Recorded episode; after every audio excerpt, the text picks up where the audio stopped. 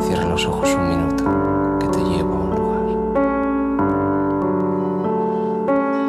El hombre que se enamoró de la luna.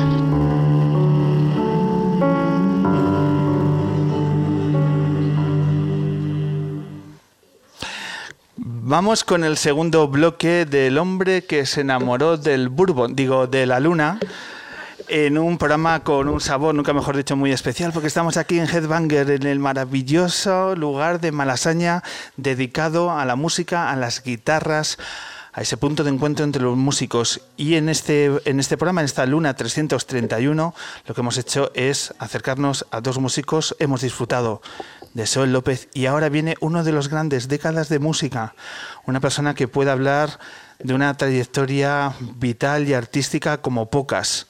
Hoy recibimos, hoy escuchamos, hoy disfrutamos la voz y la guitarra de Ariel Roth.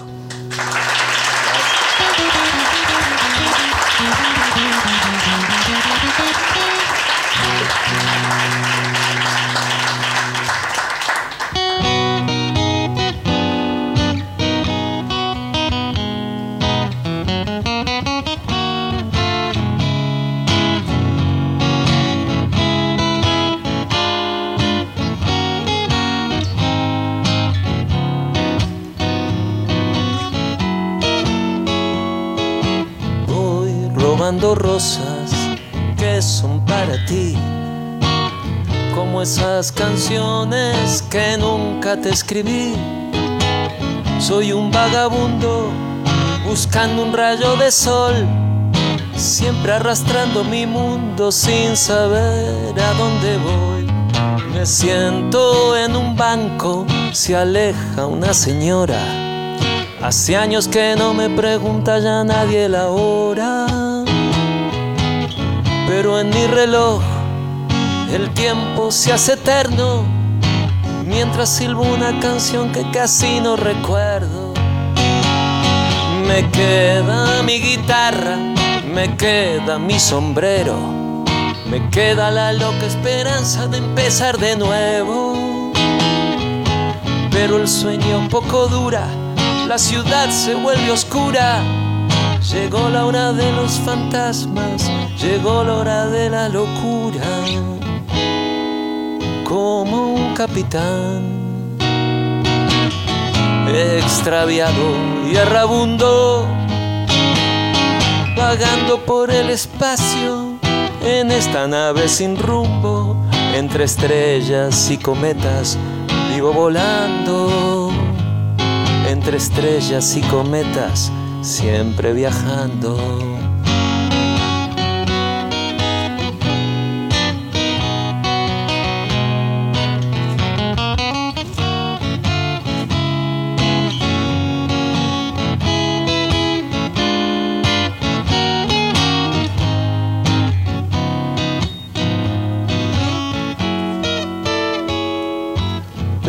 Una luz encendida, ahí es donde quiero estar una muchacha dormida, una cama, un hogar. Sigo silbando bajito para que nadie me oiga y mi cabeza se llena de viejas historias. Pasaron terremotos, tormentas, huracanes, mujeres que me amaron y tipos bacanes. Todo queda en mi memoria nada se puede borrar. Mejor una mala historia que no tener nada que contar. Me queda mi guitarra, me queda mi sombrero, queda la loca esperanza de empezar de nuevo. Pero el sueño poco dura, la ciudad se vuelve oscura. Llegó la hora de los fantasmas, llegó la hora de la locura como un capitán extraviado y errabundo, vagando por el espacio en esta nave sin rumbo, entre estrellas y cometas, vivo volando, entre estrellas y cometas, siempre viajando.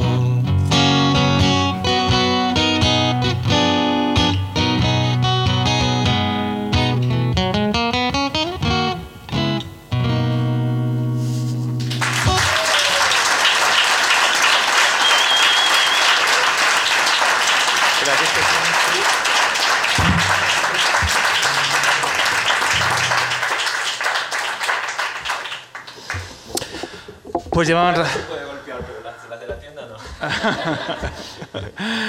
Ariel Roth, ¿Qué tal? estás? Bien, bien. todo Bien. Sí, muy bien. Es un verdadero honor contar con tu presencia y tu música en El hombre que se enamoró no de la será luna. tanto, no será tanto. Sí, seguro, seguro que sí. Eh, fíjate qué lugar más especial para hacer un programa de radio. Lo que le faltaba a este sitio para todavía ser más especial. Sí, especial y familiar, porque yo soy del barrio y vi desde prácticamente el- el- cuando se empezó a montar todo esto. ¿eh? Ah, sí. Este, sí, yo paseo mucho por esta zona, me encanta, me parece una zona de Madrid con muchísima magia y carácter. Y empecé a pasar por aquí y de repente dije que estarán montando, vi un par de guitarras, me llamó la atención porque la verdad que como no es un circuito muy de tiendas musicales, ¿no? Y entré a, a saludar y ahí nos conocimos con Israel ya hace cinco años. Y bueno, paso mucho, paso más a hablar que a comprar. Eh, pero si te has llevado alguna guitarra durante estos cinco años. O sea, ¿qué, qué es lo que te llama la atención? ¿Cuál es la guitarra que te enamora la mirada? Eh, a ver, mm, bueno, aquí tiene muchas joyas, la verdad, tiene muchas joyas y tiene otras cosas que están como que no son, digamos, las más codiciadas hoy en día, que yo creo que hoy en día que las guitarras antiguas se han vuelto como objetos de tanto valor y coleccionismo. El truco está en buscar las que sabemos que dentro de unos años van a ser caras.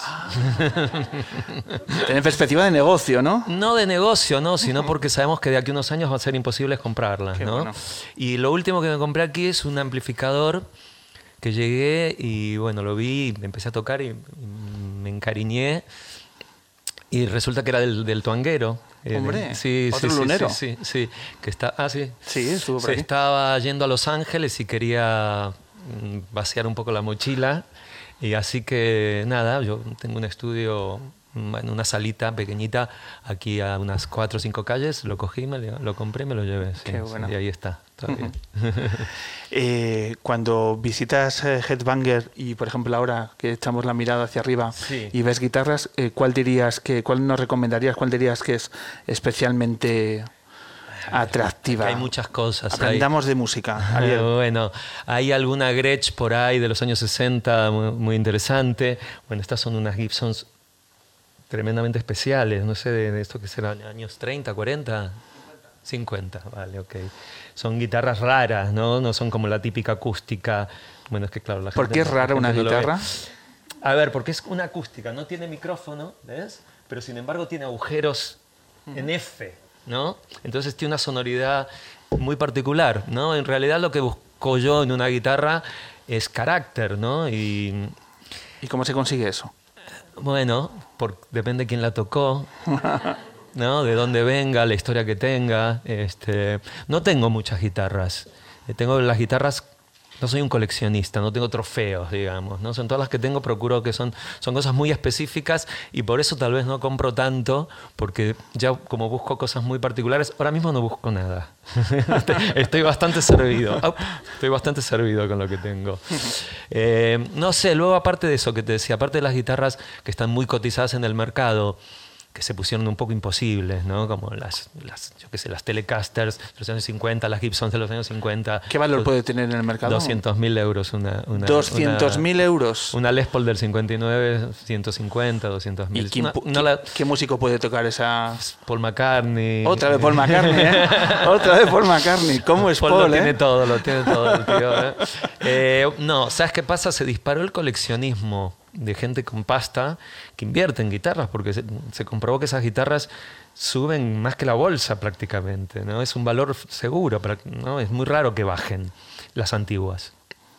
Entonces, bueno, uno busca este, también lo que tiene aquí, es que tiene como guitarras, yo la llamo frikis tal vez, ¿no?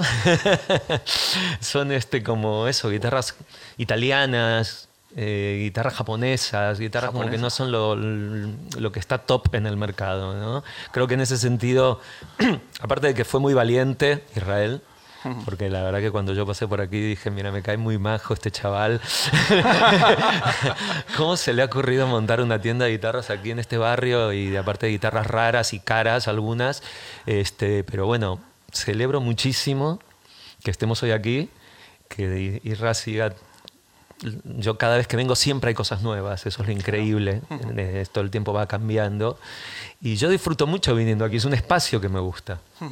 ¿Cuál es la guitarra para ti eh, soñada, la que te gustaría coger y tocar unos acordes y que no has tenido esa oportunidad? ¿Cuál dirías? Ojalá apareciera de pronto aquí. Israel con, con qué modelo. No, porque no la podría comprar, pero una, una me gustaría tener Isra te hace un precio. una O sea, Telecaster no- de los años 50, eso, eso es algo que no tengo. ¿De qué color la quieres? Bueno, no me voy a poner muy exquisito, pero eh, la, ma- la madera, color madera me gusta. ¿Color madera? Sí, bueno, hay muchas bonitas, sí, la realidad cual- me da igual. Cualquiera, ya Sí, sería- sí, eso ya sí, es sí, lo sí, de sí. menos, ¿no? Pero esas guitarras hoy en día la tienen solamente los rockstars o los millonarios o muchos abogados, dentistas, este, financistas. eh, ¿no? Concejales de urbanismo en este no país. creo, no, no, tanta onda no tienen, pero ni para eso. Para ¿no? o sea, bombardear el mercado, ¿no? Realmente. Pero tienes, o sea, que en tus guitarras lo que le, lo que le impre- impregnas es que, que las utilices, que las uses, ¿no? Que, Totalmente. ¿no? Que, te- que tengas Sí, ese- esa sí. utilidad todavía, ¿no? Sí, sí, sí. Tardé mucho tiempo en ir encontrando determinadas cosas que... O sea, no tengo una Telecaster de los 50, que es como el top, pero tengo una de los 60 que, que muchas veces de repente no siempre es, es garantía de que una guitarra vieja vaya a sonar bien. ¿eh? este, eso, eso es relativo. ¿Y qué instrumento musical tiene para ti un mayor eh, valor eh, sentimental? Bueno, yo creo que el instrumento top es la voz, ¿no? Mm, Lamentablemente con la mía no puedo, no puedo fardar demasiado, pero yo creo que es con lo que es, claro, es un instrumento incorporado, es un instrumento que no hace falta llevarlo a ningún sitio, es donde uno realmente mm, pone todo su carácter, transmite, te cuenta una historia, es el instrumento por excelencia. Y si dijéramos, ¿Vendes voces aquí, Israel? No, no, todavía no, ¿no? Quiero comprar una de los años 80. de, de la movida, ¿no? Si puede ser, ¿no? No, gracias. Venga, chupito. Eh, em, si dijéramos eh, los nombres de los mejores guitarristas, si dijéramos cuáles serían los que ahora mismo más talento demuestran con una mismo. guitarra, ahora mismo. Ah.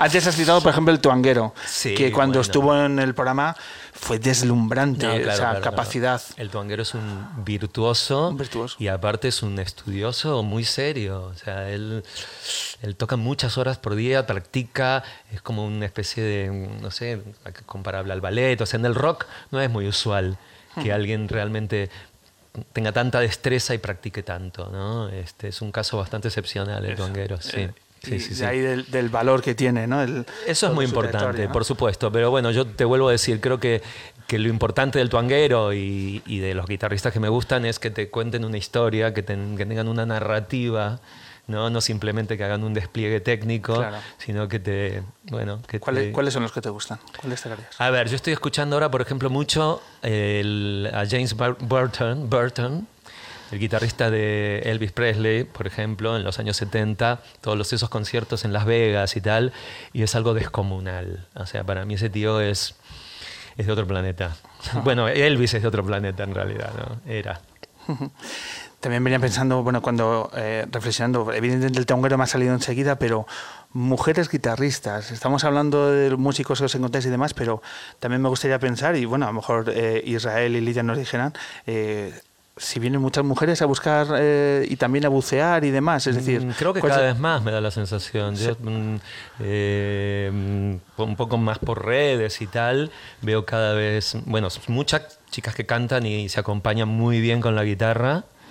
Este, pero también muchas gui- guitarristas y solistas de, de rock estoy viendo, ¿no? Ajá. O sea, es- está muy bien.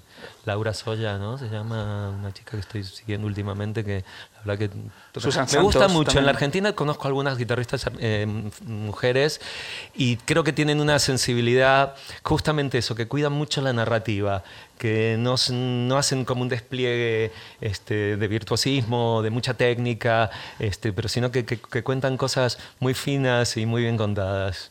¿Sabes Es un, un nombre que pongo yo encima de la mesa? Eh, Ainara Legardón.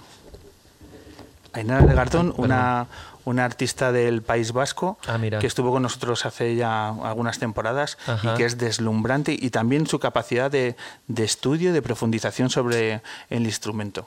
Ainara Legardón, que por cierto desde aquí, eh, a ver si se cruza un día con la luna porque este también es su lugar para Buenísimo. Ainara Legardón. Buenísimo. Eh, antes en tu canción evocabas también el mundo de los viajes, un poco para cambiar de, de, eh, de tercio. Sí. Eh, quiero que compartas con, con nuestros oyentes el programa de televisión, Un Sí. país para escucharlo. Maravilloso. Qui- quiero que nos cuentes cómo ha sido la experiencia, cómo la has vivido, la repercusión que ha tenido desde dentro, cómo ha sido el presentar un programa que desde aquí enhorabuena porque ya era hora que la, nuestra televisión pública dedicara un formato así. Sí, bueno, antes a a la nada, ojalá que siga, que siga, que haya una segunda temporada. Todavía no, no se ha formalizado nada. Yo creo que dejó muy buenas, muy buenas sensaciones, muy buenas.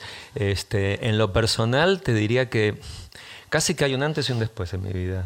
Sí. Toma ya. Para mí fue tan importante casi como hacer tequila a los Rodríguez, hacer este programa. A ese nivel lo, Sí, lo pones. sí, sí, sí. Fue como un, otra mirada, o sea, como algo que realmente me... O sea, pasó algo ahí, ¿no? Pasó algo. te ha cambiado. Piensa que, o sea, no es habitual. Yo ya, o sea, soy un músico que mi trabajo se convirtió en algo bastante solitario. Y que no se ponga triste la gente, porque la soledad también está muy bien, pero, pero sí es cierto que... mm, que sí, que al no tener banda, este, con los problemas que hubo para realmente poder seguir tocando y tener una, una banda estable y todo, mm, y, y entonces de repente me encontré con que en- durante 10 semanas, este, todos los días o tres días de la semana tocaba canciones que no conocía, con músicos que no conocía, este, con otros que sí, en- re- encuentros, reencuentros, eh, presentaciones con gente, eh, también, por supuesto, las, las conversaciones y lo que es todo lo que hubo fuera del programa también, ¿no? Que fue maravilloso, porque cada, cada día llegaba sorprendido al hotel. Este, y, y sí, realmente me dio, me dio más ganas de tocar, me dio más ganas de volver a jun- juntarme con gente, como decía Soel, salir un poco de nuestro mundo un poco hermético este, y poder colaborar con gente. Este, mm, no sé. Es que el perfil además de los músicos era muy variado, ¿no? Yo creo que es- además es uno de los valores del programa, que no os, habéis, no os habéis enfocado por un determinado estilo, sino que la variedad ha sido muy potente Se y muy saludable. todo lo que se pudo. A veces quisimos más y no lo pudimos conseguir, ¿no? Nombres emblemáticos que no estuvieron y gente desconocida que evidentemente este, todo llevaba a un comité y a unas charlas y no era tan sencillo proponer cosas, ¿no? Este, una cadena eh, pública y con toda una infraestructura y un protocolo, digamos, ¿no? Pero... mm, pero bueno, para mí fue, fue increíble eh, poder, poder eso, juntarme con gente y tocar de esa manera, ¿no? Sin ensayar, este, mirando la canción como hicimos ahora con Soel, un ratito antes, recordarla, este, y que sea, que tenga verdad. Un programa de televisión con verdad es algo bastante inusual. ¿Te apetece que recordemos un fragmento de uno de los programas? Sí, espero que sea uno acertado, que no sea alguno de esos momentos que odio. Pues te vamos a poner un momento muy especial, hilando fino, porque es el momento que presentas a uno de los artistas que han eh, copresentado los programas con, contigo. Sí. Entonces nos vamos a ir al norte, nos vamos a ir a Galicia, y este es Ariel Roth presentando a un tal Soel López. Pensar que nada es para siempre si esta canción se acaba. Voy a encontrarme con un poeta fértil que ha transitado musicalmente desde el mod al Britpop o las músicas latinoamericanas. Este viajero recoge en su redil lo mejor de cada mar y de cada puerto. Hay 10 clases de gallegos y Soel López pertenece a la undécima. Fai un sol do caralho. creía olvidadas melodías. Hacía calor, ¿eh? Esos días. Uf, sí, sí. ¿Qué, qué programa recuerdas con, con más cariño? Oh, bueno, vaya. A ver, es. eh, todos tuvieron sus momentos. Claro, hay algunos que fueron muy high todo el, todo el tiempo, ¿no? Muy arriba. Por ejemplo, para mí el primero es inolvidable, ¿no? Porque fue mi, debut con todos los nervios, con. Bueno, con toda la cosa amateur de no tener ni idea en lo que me estaba metiendo, con que digan, este, como se dice, acción, grabamos, te toca Ariel. Yo nunca había empezado una entrevista, yo. no, suelo estar ahí haciendo la segunda. Ese fue como algo que, que no voy a olvidar, aparte terminó en el patio ¿Tienes cuál era? era eh, Cádiz, eh, Sevilla. Cádiz y Jerez de la frontera con, con, con Kiko Veneno, un programa increíble. Bueno, aparte, al principio, luego se dosificó un poco el contenido, pero los primeros programas, para no, no sé por qué, la idea era como llenar de contenido. Yo creo que eso hizo que, que a veces la música sea más corta y luego eso lo fuimos compensando un poco según fueron pasando los programas. Este, pero claro, lo que pasó en ese viaje fue, fue muy increíble. Sí, sí, sí. Fue una parte muy vertiginoso para mí estar de repente ahí, ¿no? ¿Es de los programas que pasaron más cosas fuera de las cámaras? Bueno, a ver, en el- la fiesta última en la casa de la madre de Tomasito, con, con Sí. el canijo y todos estos, se ven, creo ¿Eso que está grabado? Se ven 3-5 minutos, ¿no? Sí. ¿Cuánto Pero duró? Yo creo que duró 5 horas. Nos metimos a la una y salimos como a las 7 de la tarde. Ahí sí, sí, sí, fue una fiesta. Y porque os echó la madre, ¿no? Ya diciendo, venga. No, la madre no te echa. No, no, no. mm, No, creo que fue una, de- una decisión personal de creo que es el momento de abandonar este sitio. Pero fíjate que luego me liaron y me llevaron a un estudio de grabación y terminé grabando con una banda, bueno, con el bajista de los delincuentes, la Tarambana se llama, y me puse a grabar ahí con ellos. O sea que era, era como todo muy estimulante todo el rato, ¿no? Yo destaco el, el programa de, de Zaragoza, Sí, impresionante. eh, la, porque también habéis trabajado muy bien las localizaciones. sí, Eh, Amaral tocando en Belchite. sí, tremendo. Tremendo, tremendo momento, ¿no? Cómo Sí. conjugáis también el impacto de una, de una música, de una letra, que aterrizando en esas localizaciones de pronto se convierte en algo sobrenatural. Sí, sí, eso, ves, por ejemplo, yo creo que también hay- hubo muchas aportaciones que fueron de los mismos anfitriones o copresentadores o como los quieran llamar. Por ejemplo, eso lo, sugirió, lo sugirieron ellos y ellos eligieron la canción. Y claro, eh, o sea, eso, eso había algo de trabajo en equipo, obviamente, ¿no? Este, y, y el carácter del, del copresentador marcaba muchísimo el programa también, hacía que, que el programa sea completamente distinto. ¿Cómo te has sentido a la hora de hacer las entrevistas? ¿Cómo dirías que es el secreto a la hora de, de entrevistar a los músicos? Yo creo ¿Cómo que es oficio, básicamente. O sea, es oficio saber escuchar y, bueno, y que te interese lo que te están contando y simplemente seguir charlando, ¿no? Como lo haces después de una cena o en cualquier otro momento, ¿no? este, creo que muchas veces, claro, en, vas a la radio, vas a sitios donde, la gente, donde, donde te hacen preguntas y no te, no te escuchan las respuestas, ¿no? Eso es, es bastante eh, desconcentrante, ¿no? Eso, lo- además que se siente enseguida, ¿no?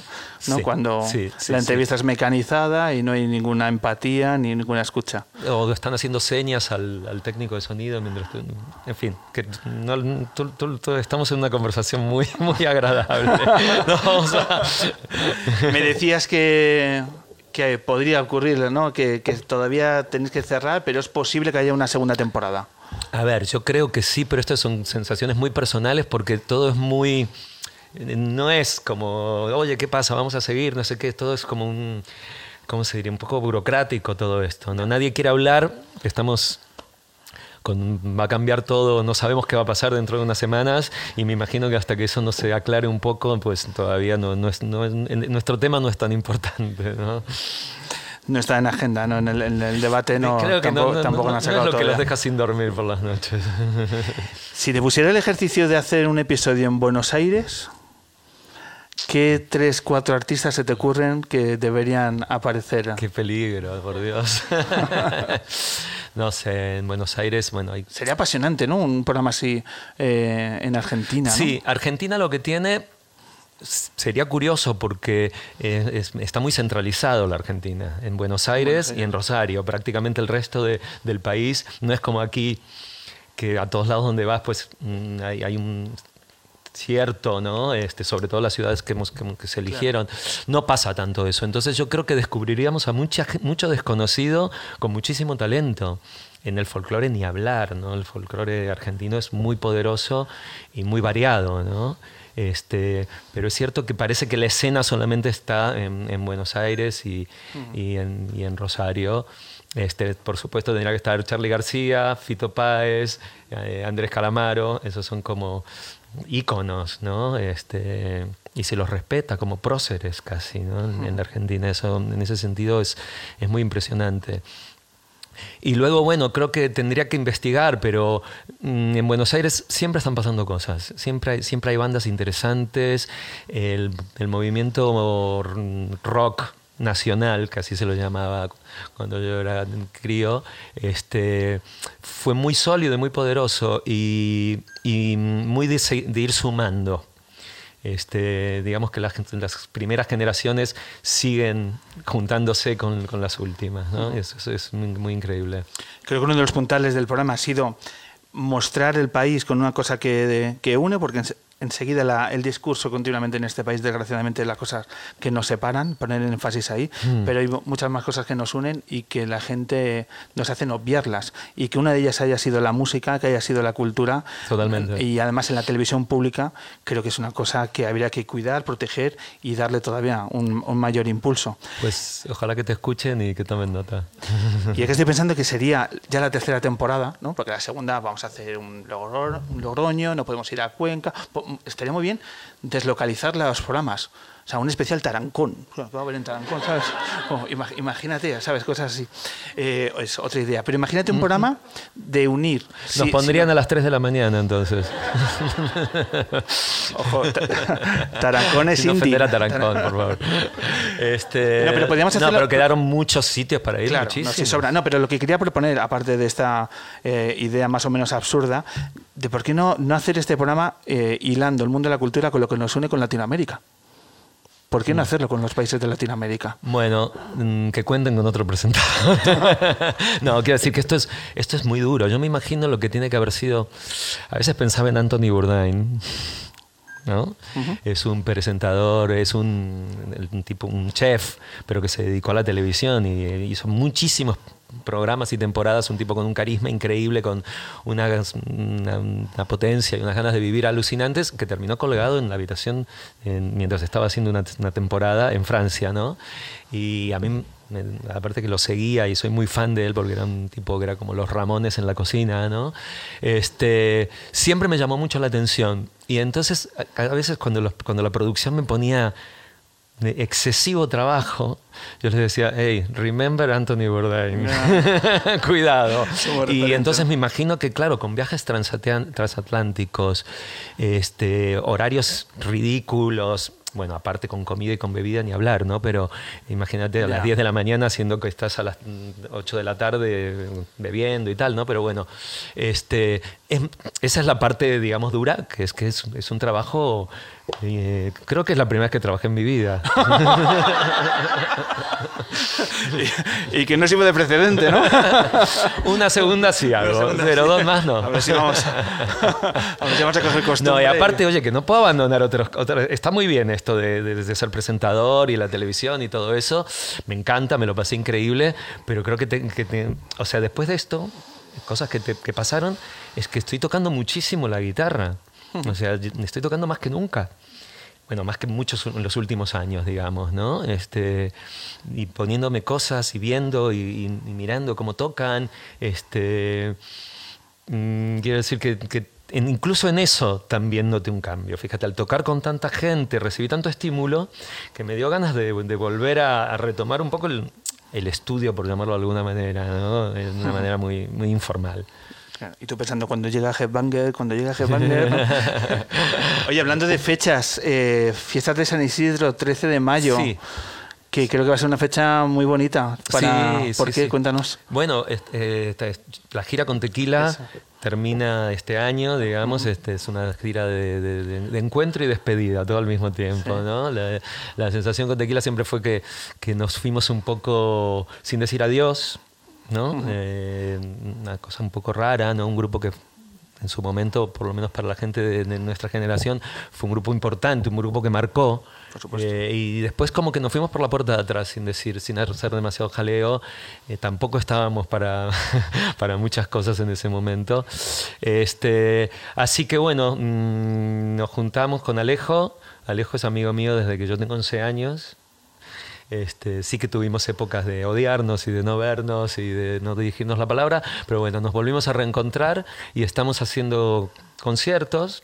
Eso digamos que es como una especie de cosa que ya, ya funciona, ¿no? Este, es fantástico porque es una buena banda de rock, este, viajando en muy buenas condiciones, tocando bien, tocando con un buen equipo, con técnicos, con luces, con todo lo que, lo que en en cierto modo extrañaba un poco. ¿Y dónde va a ser el concierto del 13 de mayo? El 13 de mayo es el de, la- ¿El de San el Isidro? de San Isidro, creo que es en la Plaza Mayor. Bueno, en la Plaza Mayor, Sí, fíjate. sí, sí. Pues es que como antes he brindado contigo, Sí. vamos a brindar por el 13 de mayo. Vamos a brindar ¿Vale? por todo lo que haga falta. Porque por- ante si todo- quieres, an- brindamos por el programa, por todo- Tequila, por los Rodríguez, por mis 20 años de carrera en solitario.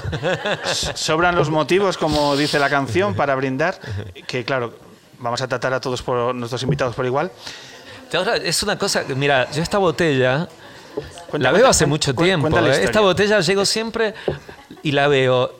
Y me da un poco de vergüenza pedirle un chupito a Israel, porque a veces vengo a las 2 de la tarde y bueno, tampoco es- no lo sé, pero a veces a las 7 de la tarde hace frío, vengo aquí, veo la botellita, digo, bueno, será, algo- no sé, tendrá un valor sentimental. a lo mejor hoy, como estábamos en vivo y tal, pues este Tú fíjate ahora, si lo tenía, es la botella que- en la que ha bebido. eh, la tenía guardada para sus hijos, para brindarle cuando cumplan 18 años. La, la botella en la que han bebido Ariel Roth, Sol López y hasta el hombre de luna. O sea, una cosa increíble. Vamos Eh, a dejarte algo para tus hijos, lo suficiente para los 18 años. Ariel, un brindis. Muchísimas gracias. Vamos a disfrutar, si te parece, un tema más. Bueno, dale. Y luego, No sé muy bien qué tocar. es que no, no necesito mis tiempos para. eh, hacemos la canción y luego dos minutos y nos despedimos, ¿vale? Para un poco, para poner en situación de que ya estamos en la No recta sé, final. ¿qué, qué os apetece? A ver, vamos a hacer un poco la carta. ¿Os apetece algo festivo, algo íntimo, algo... calidad asegurada? Venga, alguna propuesta. ¿Algo festivo? Epa, bueno.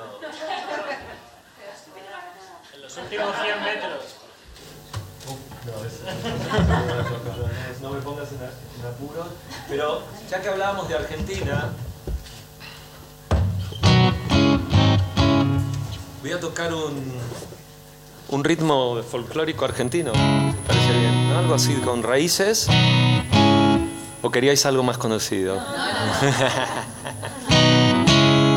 Esto es una, una chacarera y es una especie de, de agradecimiento a todas las cosas que, que creo que tengo que agradecer en la vida.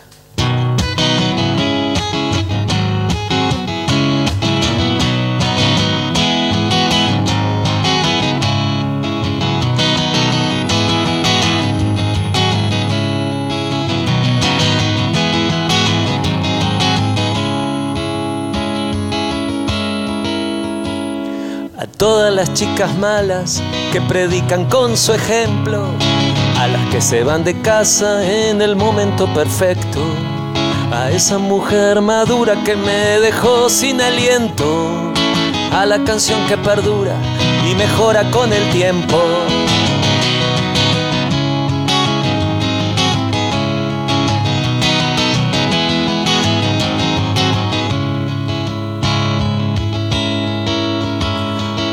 A las tardes de verano, de charlas y buenos tragos, a las amigas más locas y a los colegas más bravos, a las velas que se encienden y se apagan con el tiempo, a las cuerdas de guitarra o a cualquier otro instrumento. Gracias por darme tanta vida, gracias por tanto arte y tanta filosofía. Gracias por la pasión, por la ilusión y la osadía. Si no fuera por tu amor, yo no sé dónde estaría.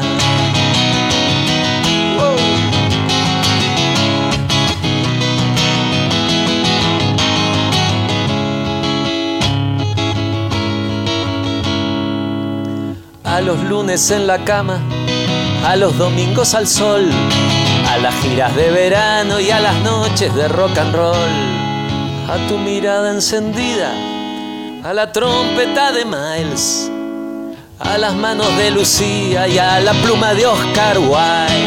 Gracias por darme tanta vida, gracias por tanto arte y tanta filosofía. Gracias por la pasión, por la ilusión y la osadía. Si no fuera por tu amor, no sé dónde estaría. Yo no sé dónde estaría. Yo no sé dónde estaría.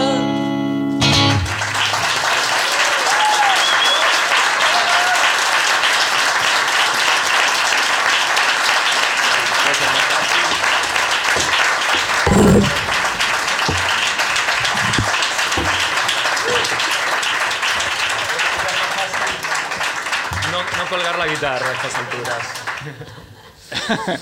Pues deja la guitarra por aquí y, así despedimos juntos el, el programa. Eh, Ariel, qué maravilla. ¿Te ha gustado? Me ha encantado. Me he arriesgado con esta canción, ¿eh? Pues parecía que la habías ensayado esta tarde en casa, de lo bien que te ha salido. bueno, muchas gracias. Eh, ¿Me ayudas a despedir el programa? ¿Vale? Bueno. Vamos a hacerlo, vamos a meter una canción, yo creo que son, Dani, dos minutos, poco más. Y, y despedimos a este público maravilloso que, fíjate, qué sonrisa se van a llevar a casa. Y a nuestros oyentes y demás. Así que, Dani, cuando quieras, nos vamos.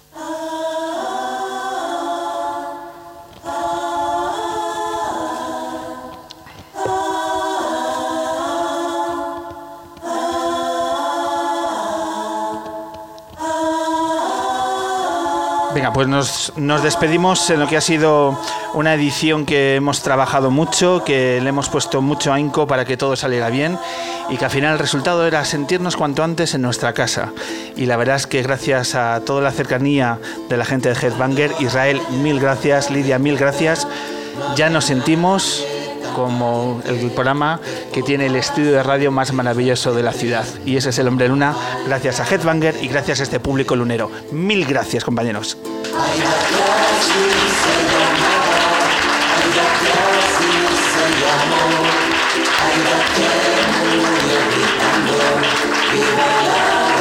Mil gracias también a artistas como Ariel Roth, como Soel López, por tanta cercanía, por hacer las cosas tan fácil y con tanto talento que emocionáis desde el primer acorde. Ha sido un verdadero placer, Ariel. Muchísimas gracias, ¿eh?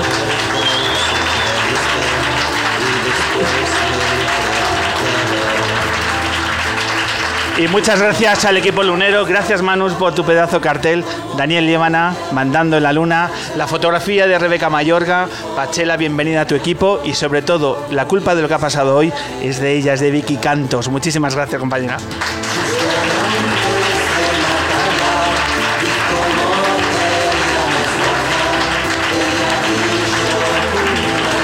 En mayo, en mayo grabaremos dos programas, tercer jueves del mes y el último nos vemos aquí en Headbanger. Ha sido un verdadero placer.